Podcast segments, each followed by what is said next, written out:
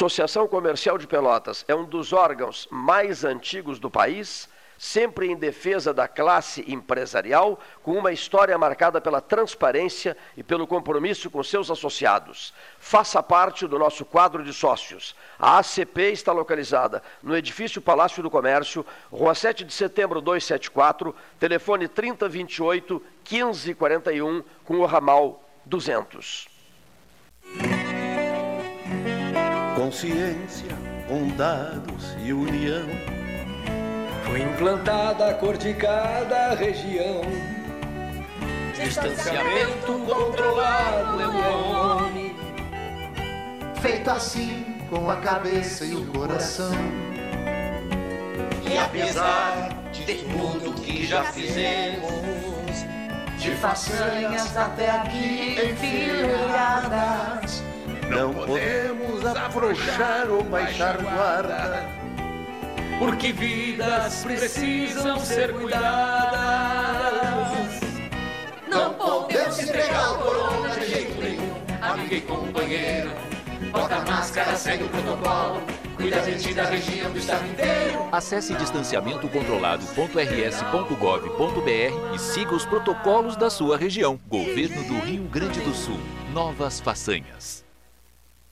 Nos últimos meses, o Sanep investiu muito no abastecimento de água. Foram construídas subadutoras, feitas substituições de rede, limpeza da tubulação e reativação de reservatórios. Nossos servidores também foram valorizados. Criamos adicional salarial de difícil acesso, compramos equipamentos de proteção individual, novos vestuários, novos veículos e o horário de atendimento foi ampliado. Tudo isso para melhorar o serviço à população. Você contribui e o Sanep retribui.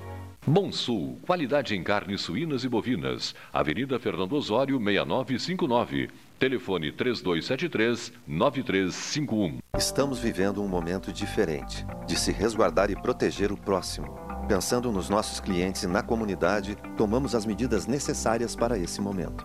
Conte com os canais digitais do Banrisul e procure o atendimento presencial só quando for indispensável. No aplicativo Banrisul Digital, você gerencia sua conta pessoal e empresarial, faz transferências, pagamentos e até depósito de cheques, tudo com segurança e de onde você estiver. Banrisul e você. Nossa parceria faz a diferença. Suba no caixote do Café Aquário para debater a duplicação da BR-116. Na prevenção do coronavírus, precisamos pensar na saúde de todos, principalmente dos idosos. Devemos também lavar bem as mãos com água e sabão várias vezes ao dia, utilizar álcool em gel 70%, cobrir nariz e boca com o braço quando espirrar ou tossir, manter os ambientes ventilados e não compartilhar objetos de uso pessoal. Depende de todos prevenir o coronavírus. Como diz o ditado, uma mão lava a outra. Secretaria da Saúde, Governo do Rio Grande do Sul. A Ecosul está no ranking das cinco concessionárias com melhor índice de desempenho ambiental do país. A boa notícia chega junto com a data que celebra o Dia Mundial do Meio Ambiente. Com essa avaliação, a ANTT quer estimular as boas práticas socioambientais. Temos orgulho dos nossos programas de redução do consumo de água, energia limpa, produção de mudas nativas, separação de resíduos, frota sustentável, entre tantas outras ações do nosso cotidiano. Somos Eco. Somos Ecosul. Genovese Vinhos, Delicateces, produtos de marca, a qualidade de sempre. Ligue 3225 7775, Doutor Amarante 526. Visite a sua Genovese Vinhos. Transformar sonhos em realidade. A Life Sleep Comfort chegou para ser a primeira multimarcas premium de colchões da região sul. As melhores marcas mundiais: a americana Simmons, a espanhola Flex, a francesa Epeda, todas em um só lugar. Tecnologia e qualidade internacionais com preço acessível. Life Sleep Comfort. Em Pelotas, na Osório, esquina Voluntários, na Professor Araújo 1458 e no Shopping Pelotas. Ótica Cristal, crediário, cartão ou cheque, a vitrine do calçadão da Andrade Neves. Panemio, alimentos saudáveis e conveniências. Osório, esquina Rafael Pinto Bandeira. Teleentrega 3225 2577. Pelota Negócios Imobiliários, administração, venda e locação de imóveis. Uma nova opção no mercado de Pelotas e região. O profissionalismo que você precisa com toda a atenção que você merece. Pelotaimóveis.com.br. Rua Santa Cruz 1679. Celular e WhatsApp 91 11 7432. Telefone 3227 7077. Pelota Negócios Imobiliários. Atenção! As regiões de Uruguaiana e Caxias do Sul migraram para a cor vermelha. É alto o risco de contágio do coronavírus para qualquer idade e menor capacidade de atendimento do sistema de saúde nessas regiões. Intensifique a higienização, só saia de casa com extrema necessidade, use máscara e evite aglomerações. Juntos, vamos preservar a vida dos gaúchos. Acesse distanciamentocontrolado.rs.gov.br e siga as orientações. Governo do Rio Grande do Sul. Novas façanhas. O que você acha de poder escolher como e onde será o seu imóvel próprio? Pela primeira vez em Pelotas, você terá a possibilidade de construir o seu imóvel do jeitinho que sempre quis. Acesse o site www.meuporto5.com e nos conte mais sobre o Porto 5 dos seus sonhos. Ele pode ser seu com valores a partir de 128 mil reais. Porto 5. Conte seu sonho e juntos vamos realizá-lo. Unimed Pelotas. O melhor plano de saúde, com urgência e emergência 24 horas. Clínica de Imunologia e Alergia Dr. Alcino Alcântara Filho. Rinite, sinusite, bronquite, alergia a alimentos e medicamentos, alergia de pele, testes, vacinas. Clínica de Imunologia e Alergia Dr. Alcino Alcântara Filho. Em Pelotas, Rua Princesa Isabel 280 e em Rio Grande, Avenida Portugal 213.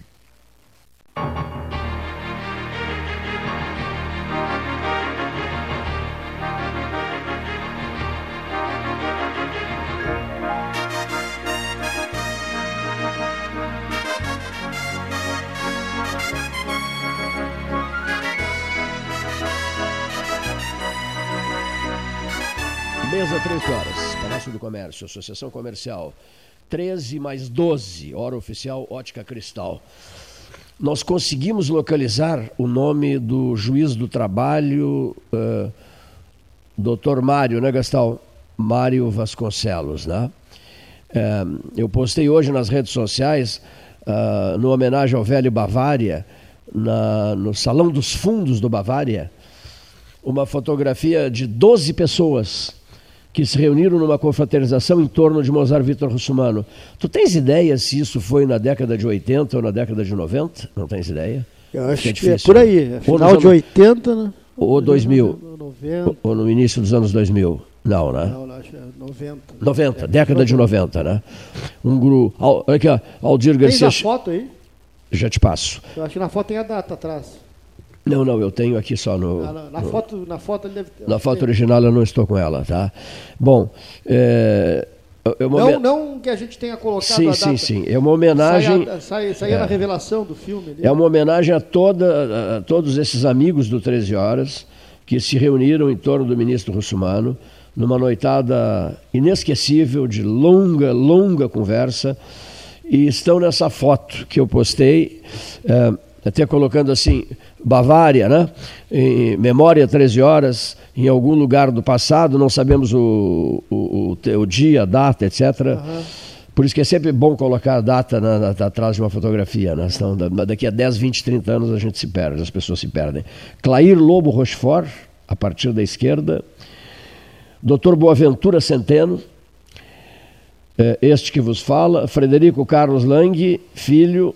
Frederico Carlos Lang, Frederico Carlos Lang, Gilberto Amaral Isaacson, Mário Vasconcelos,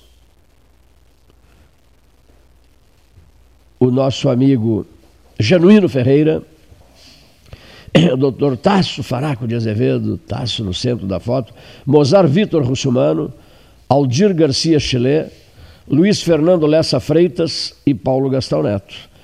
Uh, faltou convidar um outro para fechar os 13, né? 12. Esse que é o juiz do trabalho. Juiz do trabalho, doutor Mário Vasconcelos. Bom, então. Faltava o nome, né? Isso, é, o único que já não tinha o nome certo era Agora, Mário Vasconcelos. É, como eu estou fazendo o Instagram do 13, todos os dias a gente posta fotos, nós vamos chegar perto das 800 fotos diferentes no Instagram, de pessoas que participaram do programa. E é natural que algumas a gente até não lembre o É. assunto, porque pessoas que vêm a Pelotas passam por aqui, dão seu recado. Mas a gente não fica não- sabendo. Por isso que no salvar no computador era bom botar sempre o nome. Bom, mas as pessoas, muitos, ouvi muitos ouvintes, que são leitores também do Instagram, do site, estão nos ajudando. Então, pe- pe- eh, personalidades, Quem é essa pessoas pessoa? que Ah. participaram, eh, e eu não recordo o nome, às vezes te pergunto, eu coloco assim, aspectos do 13 horas, aspectos do programa Sim, 13 sim. horas. E coloco a foto das pessoas. E geralmente um, um Avisa. avisa quem é. Então ajuda muito. Então eu peço aos ouvintes que sempre Que- que nos ajudem, né? E nos ajude sempre a. Tu me passaste Porque quatro ou cinco fotos outro milhares dia. e milhares é, fotos. milhares de fotos. Tu me passaste quatro ou cinco fotos e eu fiquei perdido. Ah. Mas, meu Deus, não estou conseguindo lembrar quem são essas e a pessoas. gente comete esse erro, né? Quando baixa a Ah. foto, tem que salvar com o nome, né? Fundamental, né? E a data também. E a data. Nesse nosso, nosso caso aqui. Essa turma toda aqui, né? Amigos estamos- nossos, Aos poucos dizer. nós estamos fazendo isso. Tô- a gente está recuperando isso. é, é, textos do 13, artigos. Né? Então, está no site agora um artigo que tu escreveste né, sobre o Mário Magalhães. Poeta Mário. Poeta, a poesia do Máriozinho. Ah, né? quando eu fui visitá-lo na Santa Isso. Casa, né? Então essas coisas a gente está recuperando que a gente denomina na memória do programa, que acaba sendo um pouco da memória da cidade. né? Nunca, nunca ri tanto na minha vida. O grupo estava reunido lá no quarto do Mário, parecia assim, acabou sendo uma despedida, né? Foi a última vez que nós nos vimos. Nós recordamos os anos 70, a turma dos anos 70, historinhas desse, daquele, daquele outro, e nos, eu chegava a me encostar numa parede, tanto que eu ria, né?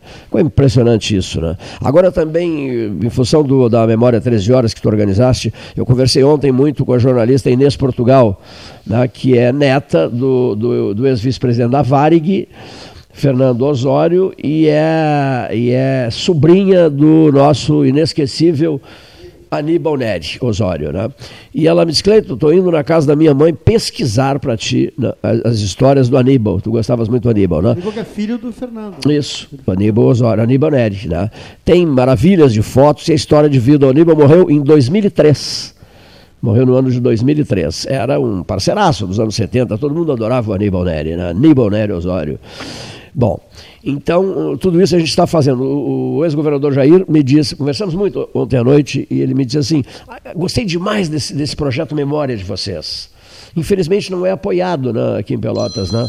O setor público, por exemplo, com todo respeito, com todo respeito, desconhece as preocupações com a memória.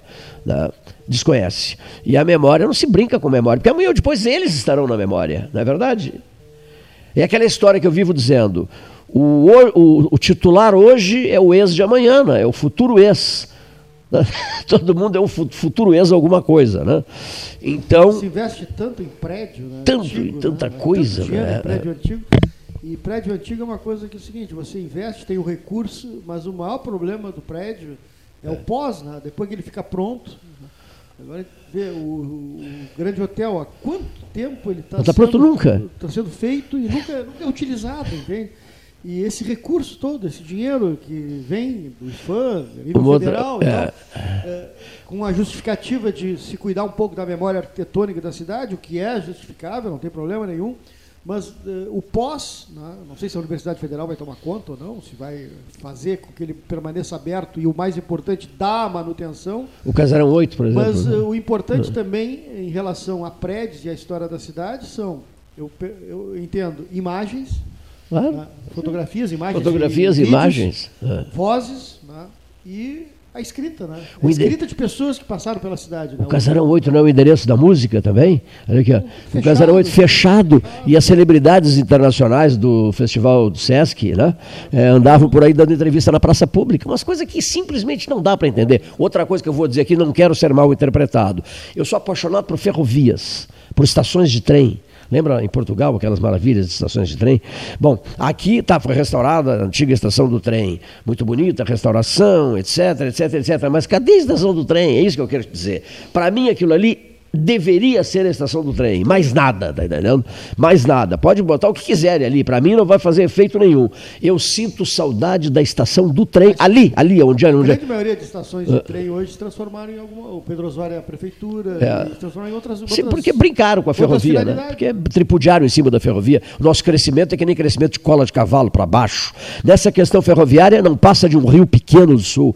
Muito pequeno, muito pequeno. Depois até eu queria. João Cândido da Zambuja, tens ideia? Maior autoridade em ferrovia, né? O arquivo ferroviário dele é esplêndido, João Cândido da Zambuja, Capão do Leão. Tens ideia do ano em que parou tudo?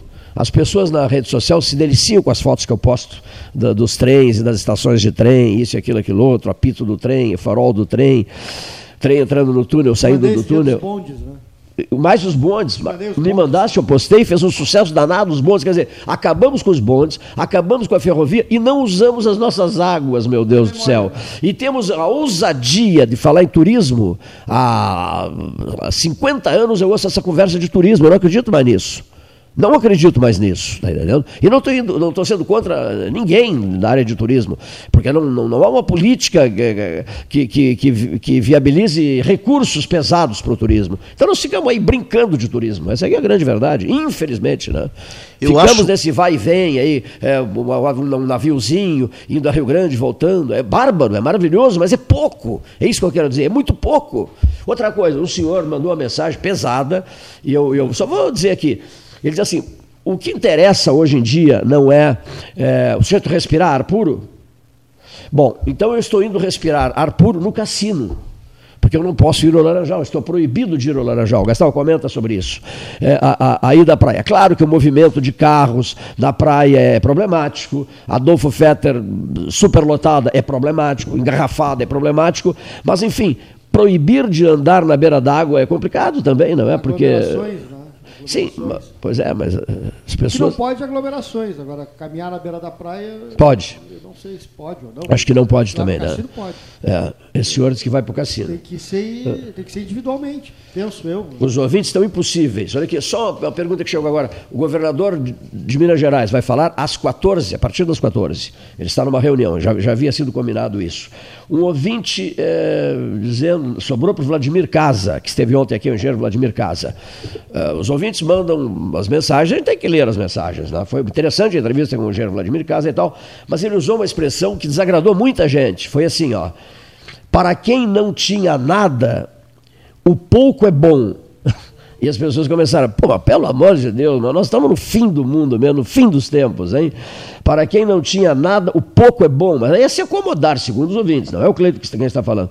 Segundo os ouvintes, é uma acomodação nossa, quer dizer, então qualquer ninharia nos satisfaz, né? Não temos nada, para quem não tinha nada, o pouco é bom.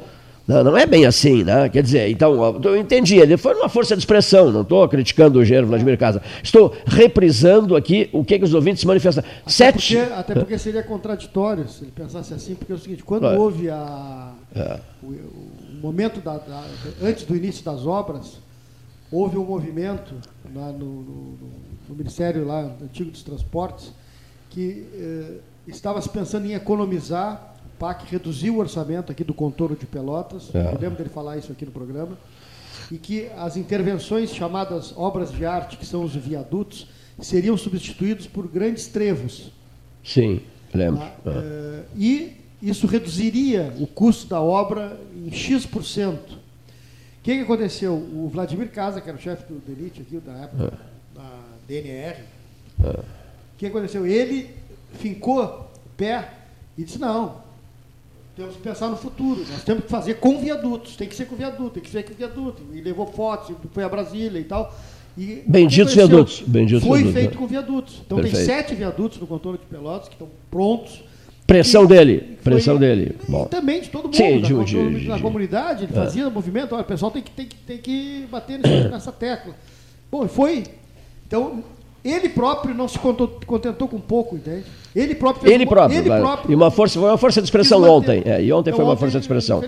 Outra, expressão. mais duas questões, Paulo. O escoamento do tráfego eh, pela Marcílio Dias. As pessoas estão eh, um pouco indignadas com isso. Né? A gente podia trazer um- alguém da área né, para falar sobre isso. Né? Não, eu vi rapidamente a manifestação de uma advogada. Ficou uma obra disciplinada ali. Sim, não, Toda não, mas, ela eh, repaginada, asfaltada Para ser sincero, e marcada. eu não Todo- tive tempo de ler a reportagem toda, não tive tempo de ler, realmente não tive tempo.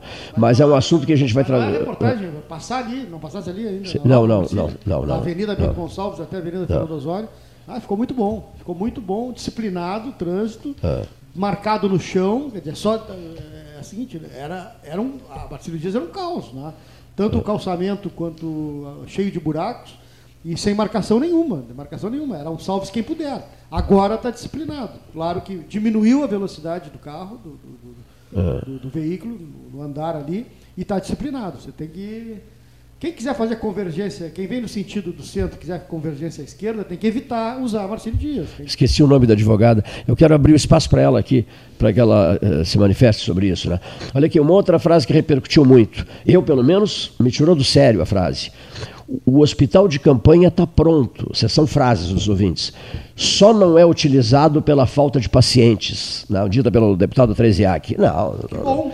Não, não, que bom não. Que bom que não o hospital não, não, tudo bem, que bom que não tem paciente, mas o hospital não estava pronto, nem está. Ah. A frase dele é outra. O hospital de campanha está pronto, ponto. Declarou com convicção. O hospital de campanha está pronto. Não, não estava pronto coisíssima nenhuma, nem está. Aí ele querendo dizer que só não era utilizado por falta de pacientes. Não, Aqui, ó, não é utilizado porque não tinha condições de receber ninguém. Está entendendo? Porque não, é um camas soltas lá, é isso que eu quero dizer. Então ele deu uma demonstração de que estava completamente por fora do assunto e tentou remendar aqui a frase dele. A frase dele foi anotada, tanto que os ouvintes mandam as mensagens. O hospital de campanha está pronto, só não é utilizado pela falta de pacientes. Não, não, não, não é isso. Não está pronto. Não está pronto. A frase certa é não está pronto. E não está pronto. Não está pronto. Todo mundo sabe que não está pronto. Foram vereadores lá, meio mundo lá examinar, visitar. Não está pronto. Tinha umas camas lá. Camas, nada mais. Camas e divisórias. E nada mais. De equipamento, oxigênio, coisas do gênero, nada mais. Posto que não seria para respiradores. Aquela área não é para respiradores, isso eu sei. Isso seria no Hospital Escola do FIPEL. Mas aquela. Ontem foi contratado mais 30 leitos, a prefeita alugou, Sim. a prefeitura alugou de recursos do Covid-19, eh, mais 30 leitos de UTI. Então, Pelotas vai passar a ter 60 leitos de UTI. Bom, e a pergunta que Foram continua- alugados é. por quatro meses, 30 É. kits, vem do Rio de Janeiro, com, completos, né, com todos os respiradores, com todos os, os- os equipamentos necessários para se ter uma UTI completa. É um custo elevadíssimo, mais de 4 milhões de reais esse aluguel, mas Pelotas hoje vai ter 60 leitos de UTI para atender Qual é o Pelotas valor final que o município está recebendo para a Covid? Não são 50 e poucos milhões? Mais ou menos isso? E né? os 44 milhões de, Ah, sim, 44 retorno do milhões. ICMS, certo. né? Não, não, não, não, não. Para a. Covid, para a Covid. Covid-19 não sei. Para a Covid, é um valor alto. Bom, outra coisa, ah, recuperando uma frase do Freitas que eu acho maravilhosa. O- uma, vez, uma vez um, um colega nosso que estava conosco em Londres se perdeu, saiu a caminhar conosco, Jairo Halper, Fernando Lessa Freitas e eu, e, e esse colega. Saímos a caminhar com ele pelo centro de Londres, era um movimento louco. né? E daqui a pouco nós nos perdemos dele, ou ele se perdeu de nós. E eu fiquei, mas meu Deus, fulano, cadê o fulano? Mas meu Deus, cara. que- E o Freitas para nós assim, não te preocupa, ele volta. Ele volta. Chegou primeiro que nós no hotel. Chegou primeiro. Isso me faz lembrar o seguinte: quando eu ouço assim, tipo uma frase, uma, uma figura política de Pelotas no passado eh, brigou comigo, me processou, disse que nunca mais ia colocar os pés aqui. E eu me lembrei do Freitas. Ele volta, ele volta. Passou um tempo, o próprio pediu para voltar. O próprio pediu para voltar. Por exemplo, frases assim do tipo: Fulano não vai mais lá. Vai sim, vai, vai, vai. Quando apertar o sapato, ele volta lá. Mesmo que não suporte o Cleiton, que tenha que aturar o Cleiton, eles voltam. Sabe por que eles voltam? Porque eles precisam falar com o eleitorado deles. E aqui, segundo o Fernando Marrone, ex-prefeito e deputado estadual, é o palácio da política.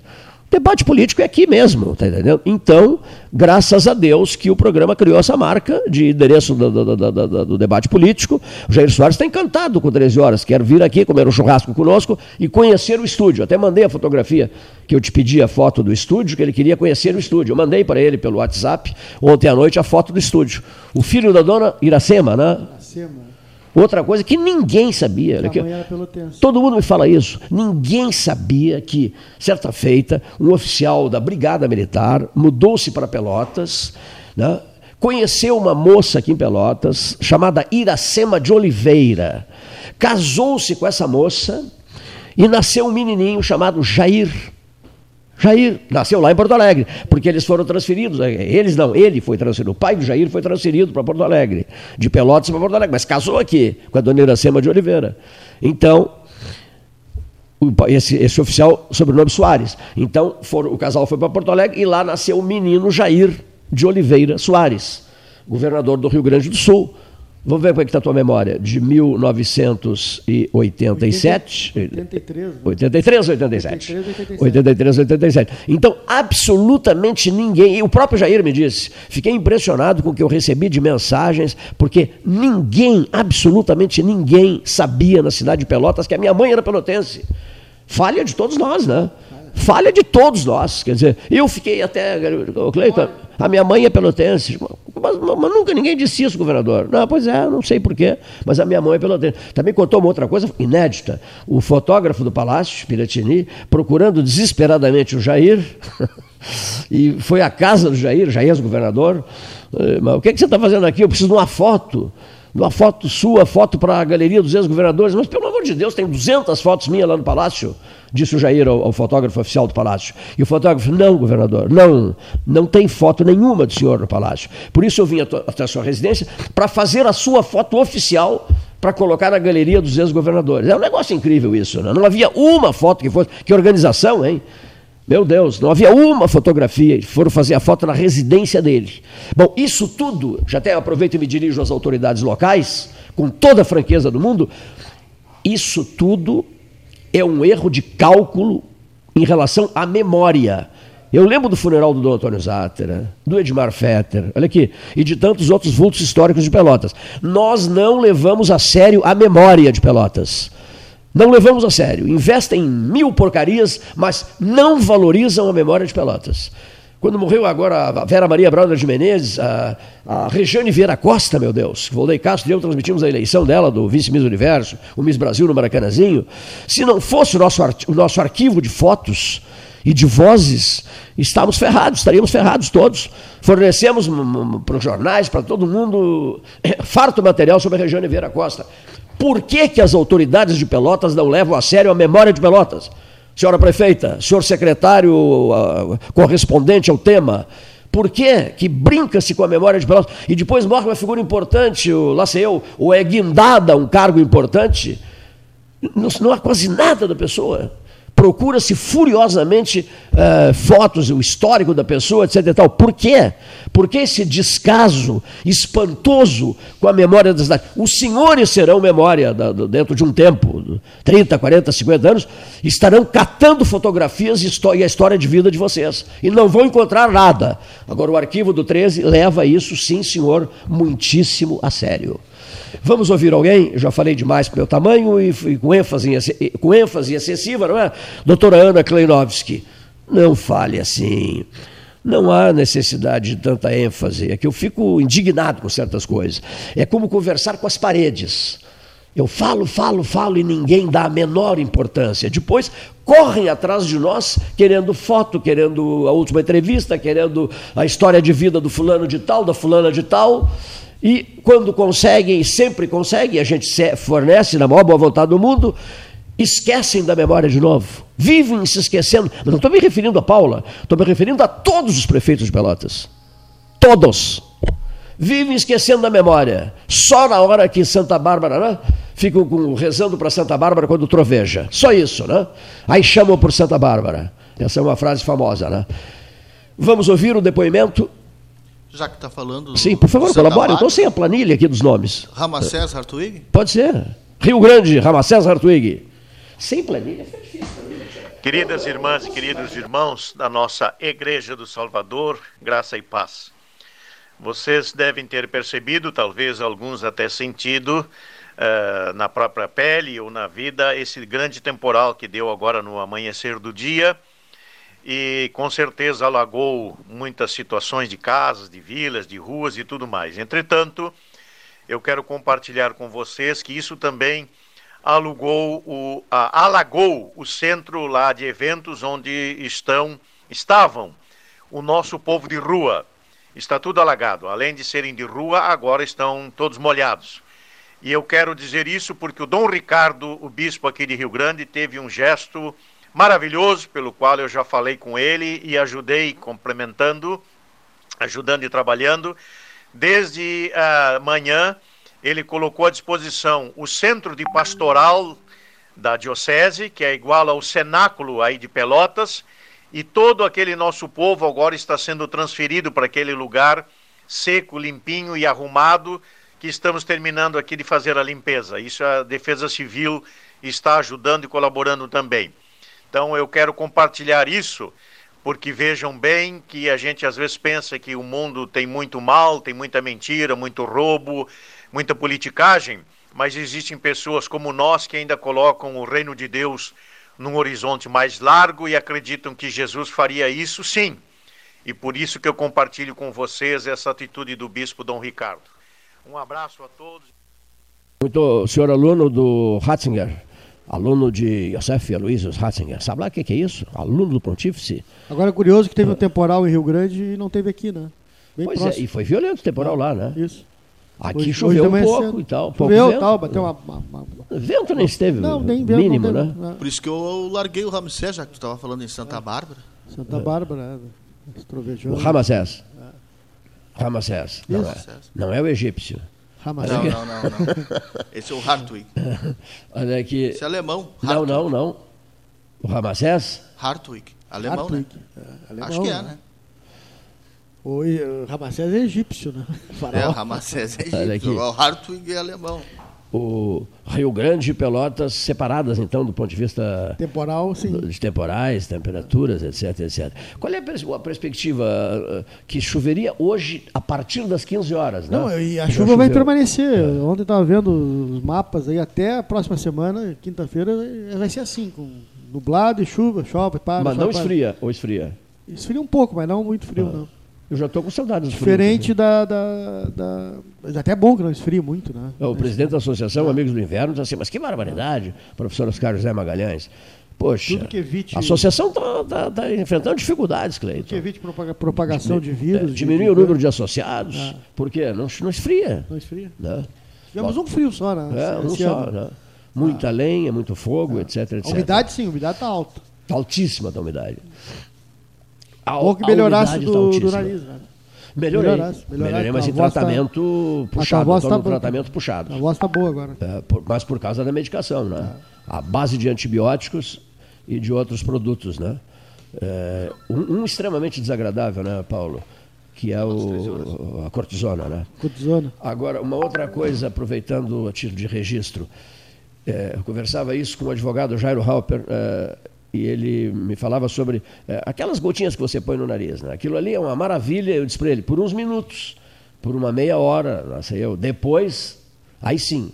Fecha. Aí fecha de vez, né? Ah, o rinozone. É, aquelas coisas. Depois, abre por uma meia hora, uma hora, depois, bom, aí vicia, fecha. E vicia, é, e vicia de tal é. maneira que você fica dependente daquilo. Fica dependente. E Sair depois daquilo é um, e fecha inferno. definitivo, né? Ah. E o sujeito do jeito que fica, o que que acontece? Um, eu não uso aquilo de jeito nenhum. Um traço, eu, ah. por exemplo, às vezes as pessoas me dizem, poxa, tu andas muito irritado. É, é isso. Jogo 13 é jogo aberto aqui.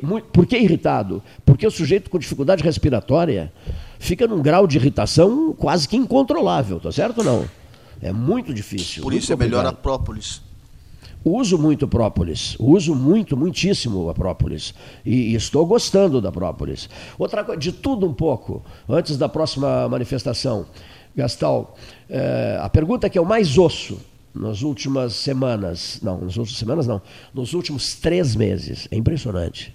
A pergunta que eu mais ouço é: tens notícias do doutor José Raimundo? Essa é a pergunta que eu mais ouço. De manhã, de tarde, de noite, de madrugada, é uma coisa espantosa. Eu conversava com o Gabriel, que é muito nosso amigo, filho da Mariela do Zé Raimundo, advogado, e eu disse a ele pelo telefone ontem à noite, digo, Gabriel, eu vou parar de dar boletins, esses boletins diários, etc, etc, para deixar uma coisa bem clara assim, ó, ele está em recuperação, fora do respirador, há mais de uma semana, graças a Deus, fora do respirador. Espera-se que, uh, desde que não surja uh, nenhuma uh, intercorrência, que dentro de alguns dias seja possível retirá-lo da UTI e colocá-lo no quarto. Muito bem. Então, esse tipo de notícia repetida hoje, amanhã, depois da manhã, eu acho que não é bom. Pra, não é bom. Sinceramente, acho que não é bom. Então, quando não se noticia nada, isso eu vou deixar bem claro isso aqui. Eu não venho noticiando há dois dias. Quando não, eu falei isso para o Gabriel, quando não se noticia nada, Gastal, é porque está tudo bem, né? Ele continua no processo de recuperação, graças a Deus fora do respirador, torcendo, todos nós torcendo para que não haja nenhuma intercorrência. E é isso. Agora, ficar dizendo isso todos os dias também não acho que seja válido, necessário. Né? Saiu da UTI, quando sair da UTI e for levado para o quarto, nós vamos noticiar. Né? Aí nós vamos noticiar. Então, é só para. Porque essa pergunta realmente ela, ela vem pelo WhatsApp, ela vem por mensagem, ela vem de mil maneiras, pelo me telefone, telefonemas que eu recebo. Então, só explicitando assim, para que as pessoas tenham tranquilidade no que diz respeito, no que diz respeito à saúde do professor José Raimundo na UTI do Hospital Moinhos de Vento, na capital do estado, em Porto Alegre. Nós temos o Gonzales e temos o, o Roberto Veronese. Né? Vamos ouvir o Veronese? Roberto, que está uh, esperando né, com essa fala dele, que é bem significativa. Sobre as bandeiras. Sobre bandeiras, é. Roberto Antônio Camargo Veronese. Boa tarde, Cleiton. Boa tarde, Paulo Gastal. Boa tarde, ouvintes do 13 Horas e da Rádio Universidade Católica. Senhoras e senhores, é, o tema de hoje são as bandeiras é, por região. É, ontem estive em Porto Alegre e após ver uma cenas é, no mínimo surreais, quase, eram realidade, mas me pareceram surreais. Tal era o ponto de contradição que se espelhava naquelas cenas. É, de um lado é, da rua, o pequeno comércio funcionando. Do outro lado da rua, é, as outras lojas de porte médio, como por exemplo a Paquetá e outras lojas, é, fechadas. E no meio da rua, os camelôs vendendo aquelas mercadorias livremente com as pessoas ali é, muito aglomeradas, diga-se de passagem, né? e os camelôs livremente vendendo aquelas mercadorias que nós sabemos que vieram daquele país que está nos quebrando as pernas para querer nos vender as muletas. É, então, é, essa questão da, das bandeiras, né? Eu fiquei sabendo também ontem em Porto Alegre que, que esse sistema foi, criada, foi criado por um pelotense, uh, Cláudio Leite Gastal, secretário uh, de Planejamento. Né? Fiquei sabendo disso através de, de alguns deputados do PSDB. Né? E.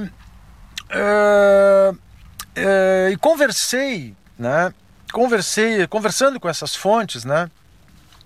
É, nos deparamos com a, com, a, com, a grande, com a grande insegurança sanitária e econômica que gera esse sistema de bandeiras, né, que troca a cada semana. É, e que, os, que enlouquece com, com, com os comerciantes, né? que enlouquece com os empresários e que tem provocado é, demissões. Pessoas estão perdendo seus empregos, pessoas não estão podendo trabalhar em função dessa, dessa desorganização dessa insegurança criada por esse sistema de bandeiras por regiões. Acho que cabe salientar também que as fontes, a, a base, a premissa para essas tomadas de decisões com relação a bandeiras, é, o, o, o fundamento disso é um fundamento podre o fundamento desses números que são apresentados pelo governo nessa política de bandeiras são números podres.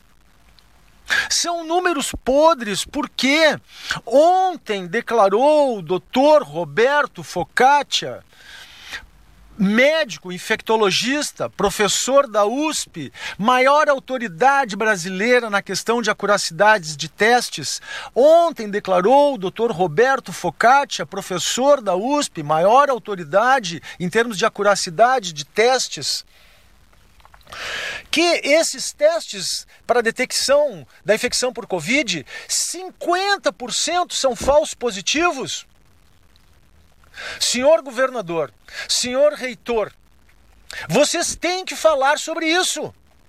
Porque senão vocês estarão assumindo a responsabilidade sobre esses danos, esses danos monstruosos, esses danos monstruosos para a economia que terão reflexo talvez durante uma década, sobre os danos das pessoas que estão perdendo o emprego, chorando pelas ruas porque estão sendo demitidas, porque seus eh, empreendedores não podem trabalhar em cima de um sistema de bandeiras que gera uma insegurança sanitária e em cima de situação que ainda não foi bem analisada é, sobre o prisma constitucional. Das questões das liberdades individuais, da liberdade de indústria e comércio, da liberdade de indústria e comércio e daquele princípio constitucional que mais tem sido pisoteado pelos governadores e pelos prefeitos, o princípio da isonomia. O que vale para um, vale para o outro. Senhoras e senhores, ainda um outro aspecto, o aspecto da imprensa e do dever da verdade. E é nesse aspecto que hoje nos manifestamos. A imprensa e o dever da verdade, de Rui Barbosa. Senhoras e senhores. Obrigado, Roberto Veronês, direto de Santa Catarina, de Florianópolis, participando aqui do 13, nós sempre com a sua contribuição. E agora o doutor José Fernando Gonzalez também participa do nosso programa. Boa tarde, doutor Gonzalez. Boa tarde, 13 horas, boa tarde, ouvintes. É um prazer voltar a ocupar esse espaço tão qualificado de todos os dias. A notícia de hoje bombástica é a prisão de Queiroz. Queiroz, assessor, então, então assessor na Assembleia Legislativa do Rio de Janeiro, do então deputado estadual pelo Rio de Janeiro, Flávio Bolsonaro, filho do presidente, hoje senador da República. Queiroz foi investigado a partir de denúncias vindas por conta de uma de uma avaliação feita pelo COAF, pelo Sistema de Movimentação Financeira, que detectou inúmeras irregularidades em valores que circulavam envolvendo assessores e parlamentares do Rio de Janeiro. Não só Flávio Bolsonaro, praticamente todos, muitos outros, inclusive em valores muito maiores. Deputados do Rio de Janeiro de vários partidos, entre eles, então, o, o então deputado Flávio Bolsonaro, que teria movimentado valores acima do limite que seria justificável, digamos assim. A verdade, todos sabemos, Queiroz desapareceu. Queiroz se tornou uma figura importante por conta de sua proximidade com a família do presidente da República.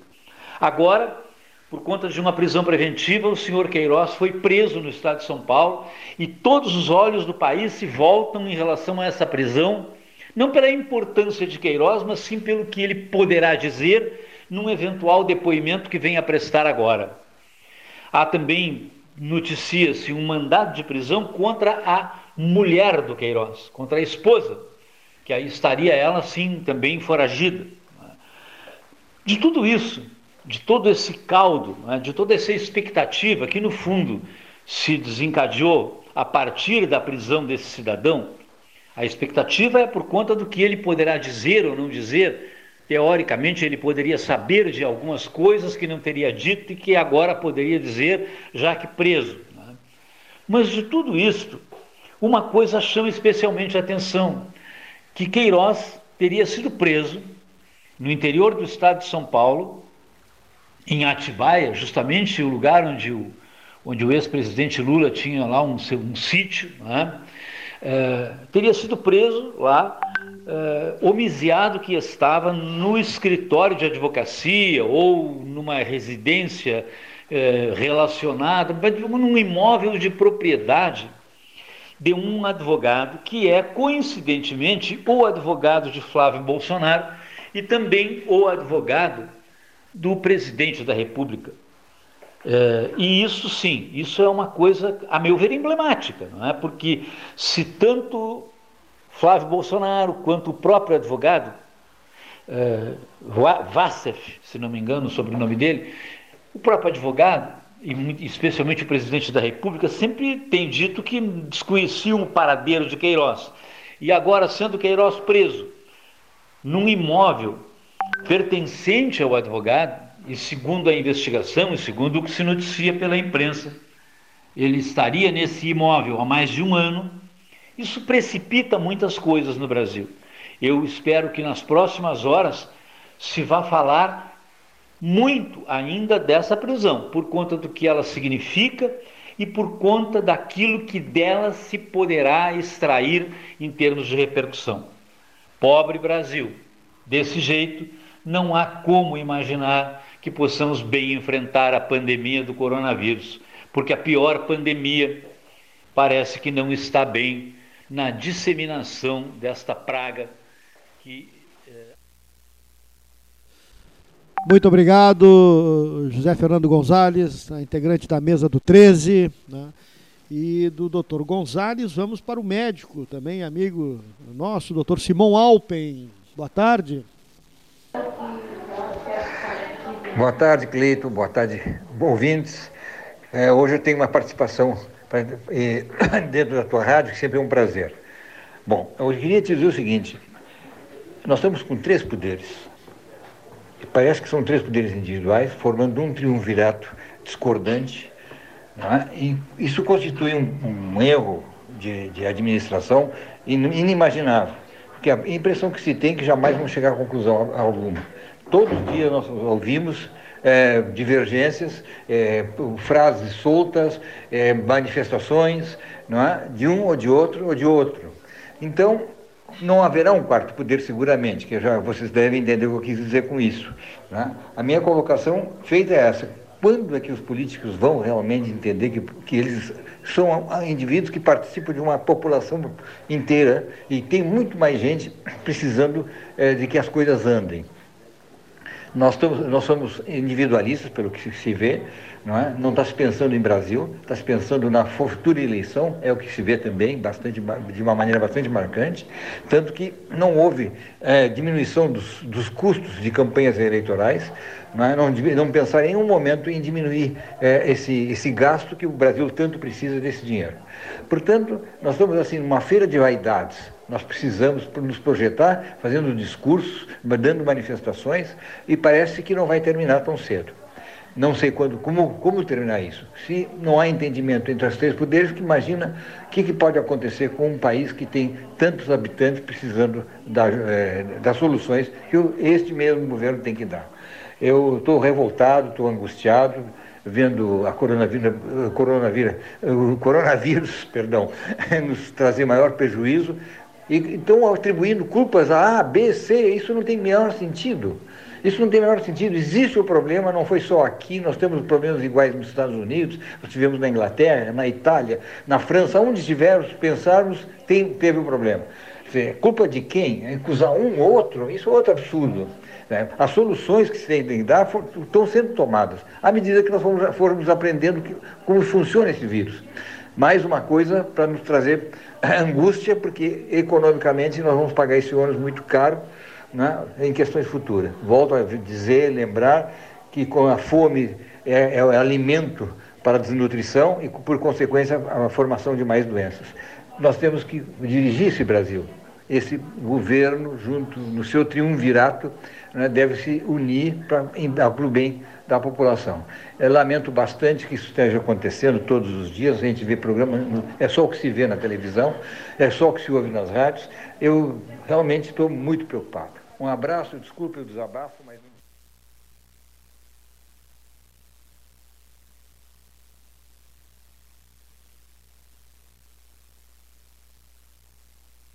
Bem, obrigado pela participação aqui no nosso 13.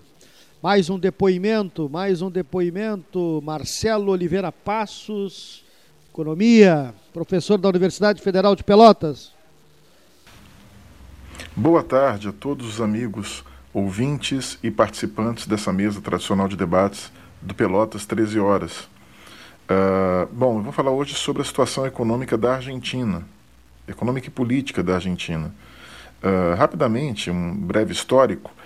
A situação econômica da Argentina, ela se desenvolve até chegarmos a, a, ao período recente, desde de o ano 2000, 2000, 2001, com uma crise que foi a pior crise econômica da história da Argentina, quando ela abandona o padrão de câmbio fixo, né, um peso, um dólar, uh, que foi uh, implementado pelo ministro Domingo Cavadio, uh, ainda no regime, na, na, gestão do Carlos Menem, presidente Carlos Menem, que foi depois acusado de corrupção, etc.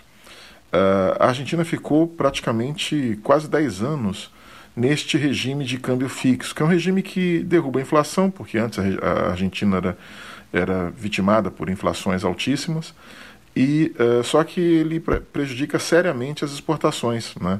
E o motor da economia argentina são as exportações de commodities, sobretudo milho, soja, carne, lã, uh, trigo também. A Argentina é uma potência agrícola, né? regional e mundial também, como o Brasil.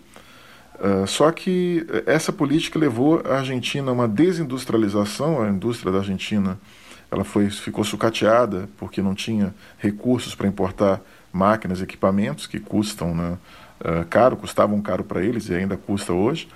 Uh, e uh, durante 10 anos a Argentina ficou nesse padrão de câmbio fixo. Veio a crise em 2000, 2001 e aí vem dois presidentes né, que ficaram pouco tempo e depois vem o Néstor Kirchner, que é o marido da Cristina Kirchner, que fica uh, um bom tempo na gestão uh, presidencial do país. Se não me engano, ele foi eleito e foi reeleito. Né? E depois, ainda, praticamente, uh, colocou a, a, sua esposa, Cristina Kirchner, no poder e depois veio a falecer. Néstor Kirchner faz uma política de câmbio flutuante e a Argentina é beneficiada, como o Brasil, como o Uruguai, como outros países também, Chile, com cobre, pela alta demanda uh, de países como a China e Índia e também a União Europeia por commodities. Né? Naquela época, o câmbio argentino, o peso estava muito fraco em relação às moedas fortes, euro, dólar e iene, sobretudo, e era fácil exportar os produtos que já citei. Então a Argentina entra numa fase de crescimento, recuperando-se daquela fase altamente recessiva do período uh, do final do governo Menem e do início do governo de la Rua, e uh, retoma o crescimento econômico e chega até a uh, quitar uma boa parte da sua dívida externa, como o país também, o Brasil fez no período Lula também, no, no início do governo Lula. Só que o Nestor Kirchner adota, justamente na, na, na, na, situação da Argentina em franca recuperação, ele adota políticas equivocadas de intervenção, uh, de preços, né? ele manipula preços, tarifas de energia e tal, energias, uh, saneamento, etc e pratica um populismo econômico demagógico para atender as camadas mais pobres da população. Logo em seguida, isso cobra um preço quando essas empresas ou se não aumentassem preços quebrariam, elas aumentam tarifas e novamente a Argentina volta à inflação, isso já no governo uh, Cristina, volta à inflação, mas ainda assim pela, pelo fascínio que os, que os latino-americanos têm por líderes populistas, a Cristina é reeleita e a Argentina mergulha de novo numa crise que está até hoje. Aí entra o Macri, fica uh, durante um mandato e não consegue debelar essa crise, embora tenha praticado políticas uh, do ponto de vista formal, políticas muito bem desenhadas, políticas econômicas bem desenhadas, só que errou no timing, né? ou seja, uh, praticou-as, implementou essas políticas num período que não era interessante para o país. E aí a Argentina volta a mergulhar nessa crise, assume o atual presidente, Fernandes, e a Argentina vem se defrontar com uma pandemia da qual está se saindo bem. A Argentina tem feito políticas, apesar da, crise econômica e da atual moratória argentina, a Argentina está uh, se saindo bem na condução da pandemia. O Fernandes, apesar de ser uh, um político que está gerindo um país em franca uh, depressão econômica, o Fernandes tem apoio popular e tem, uh, teve votos, né? então tem apoio popular, respaldo popular, tem aprovação popular e ele tem conseguido uh, fazer boas políticas sanitárias no combate à Covid-19.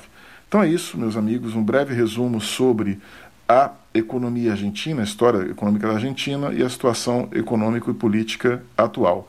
Um abraço a todos os membros dessa mesa de debate do 13 Horas e obrigado aos ouvintes. Marcelo Oliveira Passos, Economia. Botafoguense do Rio de Janeiro, é isso? Não? Flamenguista. Ah, é Flamengo.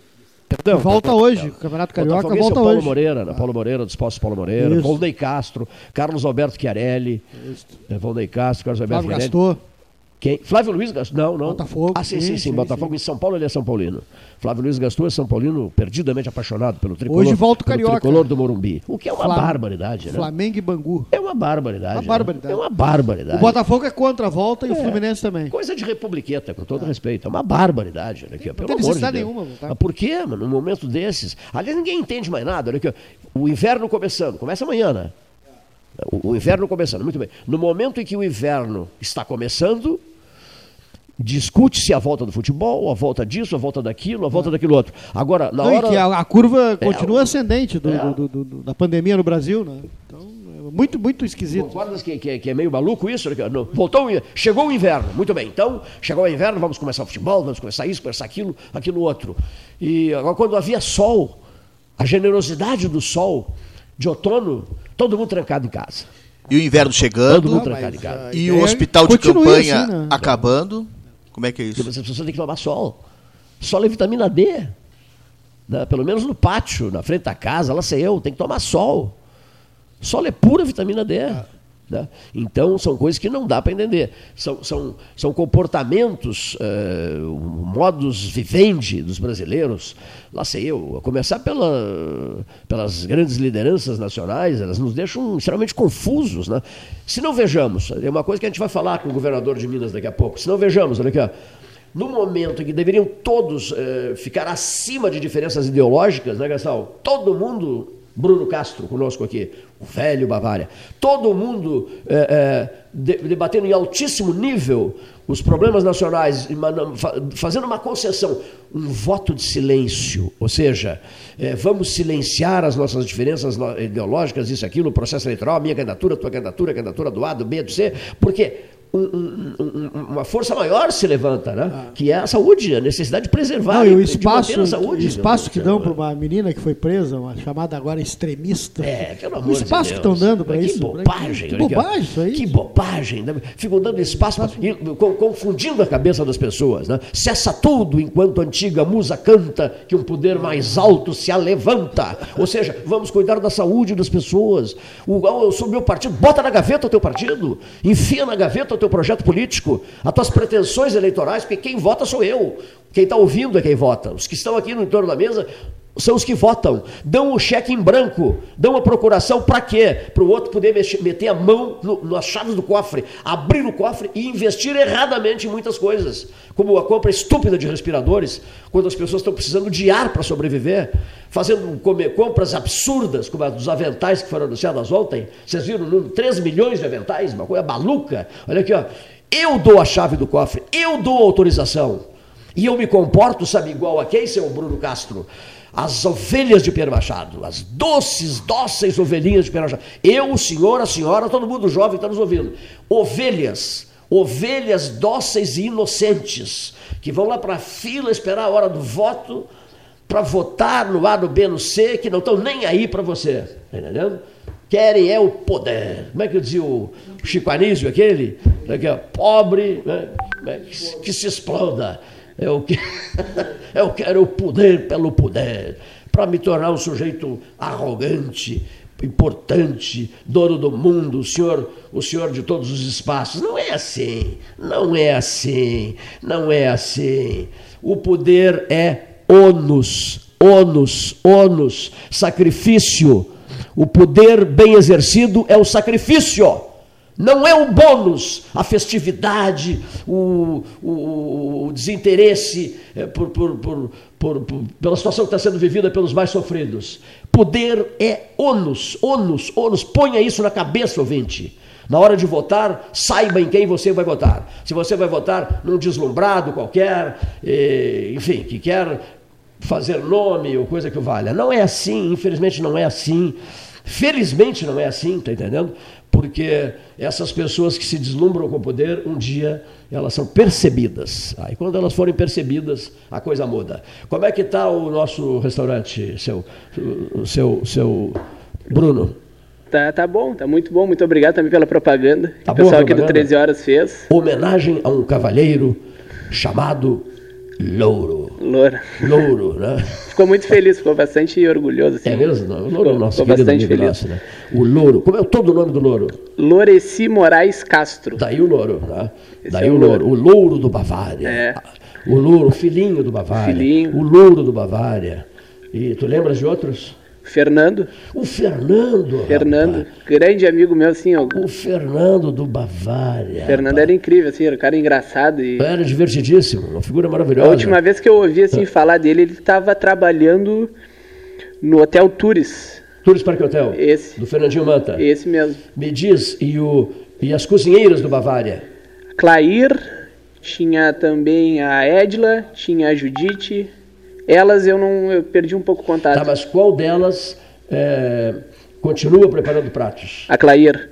A dona Clair. A Clair ela nos dá uns auxílios assim, volta e meia. Ó, hoje a gente está a princípio vai ser movimentado, Claire. Tem como ir lá para coordenar. Aí ela bota a braçadeira de capitã, entra, entra em campo e organiza o time. O velho Bavária, um pouquinho de Bavária para você, né? O Fernando Urgel, que outro dia me mandou o presente da mostarda, não foi? Isso, Recebi isso. Eh, presente do meu amigo Fernando Urgel. Sou muito amigo de toda a família Urgel. E ele disse, não, Cleiton, já providenciei, vi no Facebook o teu desabafo Saudade da, da mostarda da Bavária. Já providenciei mostarda da Bavária para é, Ele teve lá, ele teve lá, pegou ah, é, quantidade figura. considerável de mostarda. É, figura maravilhosa, Fernando Yurgel. Muito obrigado, Fernando. Puxa vida, a turma dos Yurgel, o Paulo Gazzanato conhece todos também, né? A sessão Remember, não deixa de ser uma sessão Remember. A né? gente tem durante a semana, agora lá de segunda a sexta, os escolhidos do dia. Ontem foi o Parmegiana. São porções para duas pessoas que a gente reduz o valor, às vezes 20%, ah, às vezes Gastão, 15%. A porção é para duas pessoas. Então são porções para duas pessoas. O de hoje é o filé de linguado ao molho de camarão. Ele sai de 60 reais, R$ 64,90 e hoje ele está por R$ 49,90. Uma curiosidade minha, às 2h15, uma curiosidade minha, é, uma curiosidade minha. Onde é que vocês conseguem camarão, hein? Que pergunta, hein? Por incrível que pareça, eu achei Camarões bons, assim, de médio para graúdo, não tá graúdo. Eu achei no no Facebook com um rapaz da, da Z3.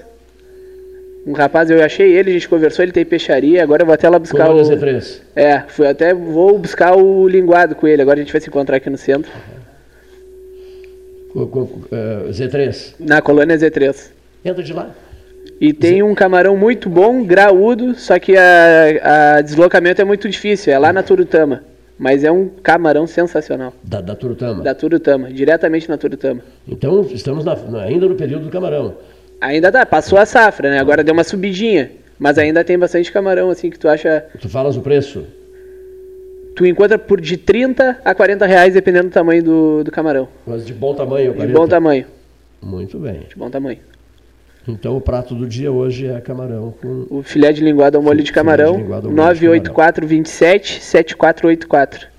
Muito bem. Eu acredito muito nesses números colocados em rede social, sabia? O sujeito tem tempo de olhar, copiar, né? É. A mentalização do, do número, assim, por rádio é complicado. Você imagina o sujeito dirigindo, né? Não, é. tá válido anunciar o número, eu também anuncio os números aqui. Mas toda vez que eu vou anunciar o número de alguém, ah, não, é eu penso nisso. Mas é que sujeito que está é, ou, ouvindo, ou então dirigindo, nem pensar, né? É evidente que passa batido, né? É. Uma coisa que funciona bem é mandar o número por mandar o número através da como é que se diz da WhatsApp? do WhatsApp, né? Ou mensagenzinha, Sim, mensagenzinha de, de, de WhatsApp, né? Cleiton Camarão da Z3 na Cassiano com Barroso pela manhã. João Manuel Kim que está mandando nos dizer aqui, ó. Que interessante. Obrigado. Uma banca especial. Uh, Cassiano Cassiano com Barroso pela manhã. Muitíssimo obrigado. Um abraço, Alessandro Orengo. Tem que ter vinho nisso tudo, né? Vinhos da Genovese Vinhos, Alessandro Orengo, verdadeiras maravilhas em vinhos. Também tem camarões, bacalhaus maravilhosos, enfim, pães maravilhosos, enfim, tem de tudo lá na Genovese Vinhos, né? Alessandro Orengo uma coleção de vinhos de primeiríssima qualidade, com excelentes preços. Você encontra no famoso endereço do Alessandro Orengo, a sua Genovese Vinhos. Nós só não temos respiradores lá para vender. Né? Era o que eu ia te é, perguntar, é, se ele não vendia respiradores. É. O governo do Amazonas comprou 660 milhões de respiradores de uma importadora de vinhos. Mas, que Mas não é o nosso caso da, da, da, da Genovese Vinhos com, com o Alessandro Orengo. Bom, seguidinha vamos a Belo Horizonte. Mas, bom, completando, mais algum registro que você queira fazer, meu amigo? Não, mais algum registro? Não, não, não posso pegar um gancho no que você estava falando por antes? Por favor, por favor. Eu acho que a gente tem que ter um pensamento bem claro com relação ao futebol Sim. Que enquanto a curva no Brasil, no Rio Grande do Sul, ela estiver em ascendente, não tem nem que discutir volta do futebol. Porque. Ah, não, não deve voltar. Não deve voltar, não tem que nem ser discutido. Não. Será que a gente volta? Eu tenho, às vezes eu escuto bastante algumas rádios pelo, quando eu estou dirigindo, Sim. e os caras estão fazendo uma, uma campanha para voltar ao futebol, para voltar ao treino coletivo. Ah, se o treino coletivo não acontecer nada. Eu acho que são vidas que estão morrendo todos os dias. Ah. E a partir do momento que a gente não consegue se colocar na dor e no lugar do outro, a gente já não tem mais o porquê viver em sociedade, não tem mais o porquê estar aqui reunido, não tem mais o porquê dessas coisas. Imagina porque... quem compra respirador para faturar, roubado o povo brasileiro. Roubado o povo. Imagina então, só. Enquanto qual, a curva. Qual a punição que esse sujeito deveria merecer, né? Deveria receber. Né? Enquanto né? a curva estiver em ascensão, que é o que está, quando esses números não começar a cair, não estabilizar, não, quando ela não começar a cair, não tem que discutir futebol, não tem que discutir nada. Muito a gente bom. tem que discutir é resolver o problema da saúde do povo. Muito bom o que tu estás dizendo. Massas, capelete, queijos, salames, presunto, parma, os melhores vinhos, custo-benefício, a Genovese leva até você 3225-7775. Maravilhas na Genovese Vinhos, né? Planeje seu jantar com os melhores vinhos. Por exemplo, planeje hoje o camarão, o, o linguado ou molho de camarão com vinhos da Genovese de vocês, o linguado com molho de camarão que vocês, que vocês é, oferecem. Né? Alessandro Orengo e sua Genovese Vinhos, o endereço de Pelotas. Muito bem. Por favor, João Manuel King, pede a repetição do telefone do Bavária. A do Bavária não, é Dom Samuca. Dom Samuca, alô. 98427 Eu. 7484. Das 18 às 23 horas. E esse é o contato de WhatsApp? É o WhatsApp e telefone também, pode pegar e ligar, a gente, a gente atende já na, na hora. Tá certo, então. Tá é 984 27 27 74 74 84. Tá anotado aqui. Tá anotado. Vou pedir. Qual é o prato de hoje? É o... Hoje é o filé de linguado ao molho de camarão para duas pessoas. E amanhã, sexta-feira? Amanhã, na sexta-feira, é estrogonofe de filé mignon. Estrogonofe com... de filé mignon. De filé mignon com Champion. É de segunda a sexta tem um escolhido do dia, que a gente pega do cardápio e baixa o preço.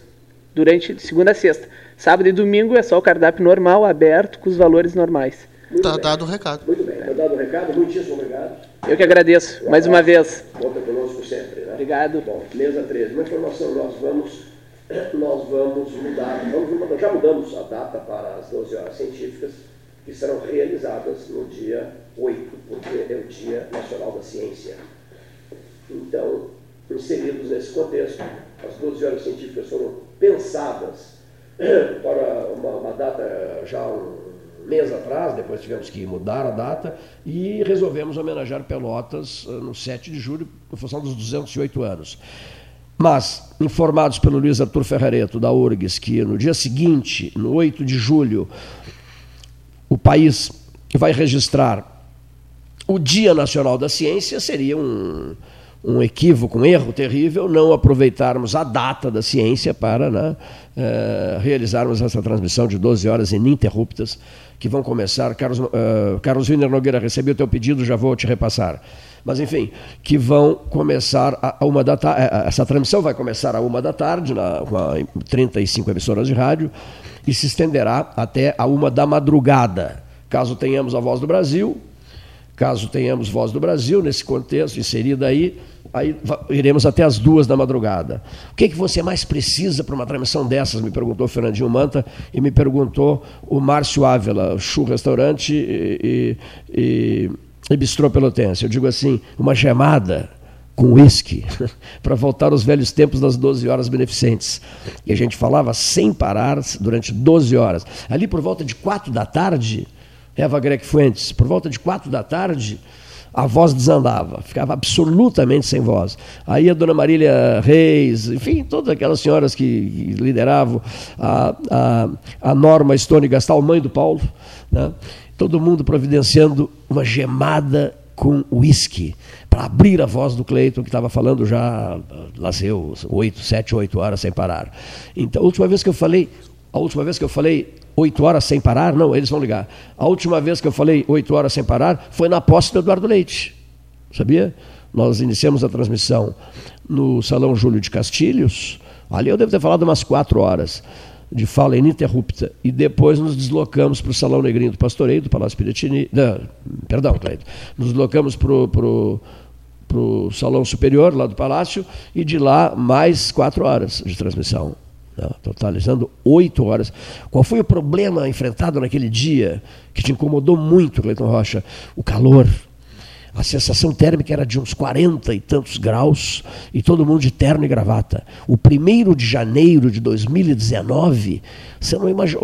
Todo mundo comentava, né? estávamos aí o Gonzalez, vários ali próximos lá do salão, todo mundo dizendo: estou suando em mecas, né? suando uma barbaridade. Você dentro de um salão super lotado e você de terno e gravata, no primeiro dia do ano, por isso que eu acho que as posses não deveriam já assisti muita posse em Brasília, no 1 de janeiro também. Acho que não tem nenhum sentido, né? 1 de janeiro, meu Deus, é uma outra coisa. Né? Não, faz no dia 2 de janeiro, no dia 13 de janeiro, no dia 15 de janeiro. Essa é uma tese que eu defendo há muito tempo, né? de que é preciso muito cuidado nessa questão da data.